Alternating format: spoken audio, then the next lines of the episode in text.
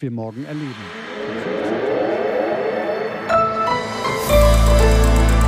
Die ARD Infonacht Nachrichten um 22.30 Uhr mit Klaas Christoffersen. In Hamburg haben unter dem Motto Hamburg steht auf gegen Rechtsextremismus und neonazistische Netzwerke am Freitagnachmittag Zehntausende Menschen im Stadtzentrum demonstriert.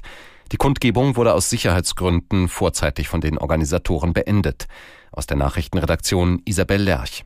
Der Andrang war unerwartet groß. Etwa 80.000 Menschen nahmen laut den Veranstaltern an der Demonstration teil. Die Polizei sprach von 50.000 Demonstranten. Aufgerufen zu der Demo hatte ein breites Bündnis aus Gewerkschaften, Kirchen, Kulturschaffenden, Wirtschaftsverbänden, Parteien und Vereinen. Auf der Bühne sprach unter anderem Hamburgs Bürgermeister Tschentscher. Er sagte wörtlich, wir sind die Mehrheit und wir sind stark, weil wir geschlossen sind und weil wir entschlossen sind, unser Land und unsere Demokratie nach 1945 nicht ein zweites Mal zerstören zu lassen. In Israel verschärft sich die Debatte über das weitere Vorgehen im Gazakrieg. Der frühere Militärchef Eisenkott hält ein Waffenruheabkommen mit der islamistischen Hamas für notwendig, um eine Freilassung der israelischen Geiseln im Gazastreifen zu erreichen. Wer behaupte, dass die Freilassung auf anderem Weg erreicht werden könne, verbreite Illusionen, sagte er einem Fernsehsender. Estland, Lettland und Litauen haben den Bau neuer Verteidigungsanlagen an ihren Grenzen zu Russland und Belarus vereinbart. Das Verteidigungsministerium in Tallinn teilte mit, die Minister der drei baltischen Länder hätten ein entsprechendes Abkommen unterzeichnet. Ziel sei es abzuschrecken und sich falls nötig gegen militärische Bedrohungen zu verteidigen. Die Bäckereikette Lila Bäcker schließt zum 1. Februar ihre verbliebenen 160 Filialen. Es ist das zweite Insolvenzverfahren des Neubrandenburger Unternehmens innerhalb von fünf Jahren.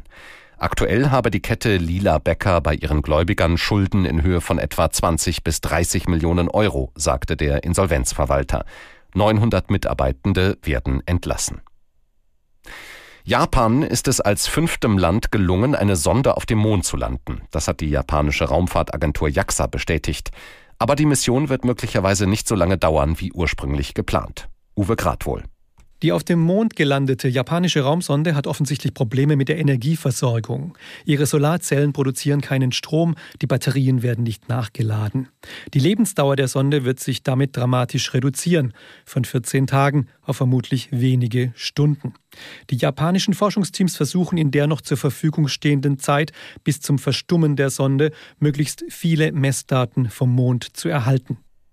Das Wetter in Deutschland in der Nacht meist trocken, an der Ostsee einzelne Schneeschauer, plus 4 Grad auf den Inseln bis minus 16 Grad an den Alpen. Morgen vielerorts sonnig und trocken, minus 3 bis plus 5 Grad. Und am Sonntag meist trocken, im Norden Schauer, minus 1 bis plus 7 Grad. Das waren die Nachrichten. Der Verkehrsservice in der ARD Infonacht. Los geht's auf der A1 Dortmund-Euskirchen. Die ist zwischen Kreuz Leverkusen und Kreuz Köln-Nord wegen Bauarbeiten in beiden Richtungen noch bis zum 4. Februar gesperrt. Die A4 Dresden Richtung Chemnitz ist zwischen Wilsdruff und Dreieck Nossen nach einem Lkw-Unfall gesperrt. Dadurch drei Kilometer Stau und der Verkehr wird an der Anschlussstelle Wilsdruff abgeleitet. Die A7 Flensburg-Hamburg ist zwischen Warder und Dreieck Bordersholm wegen Bauarbeiten bis Montag früh ca. 5 Uhr in beiden Richtungen gesperrt. Die A9 Halle Leipzig Richtung Nürnberg ist zwischen Trockau und Pegnitz nach einem Unfall gesperrt.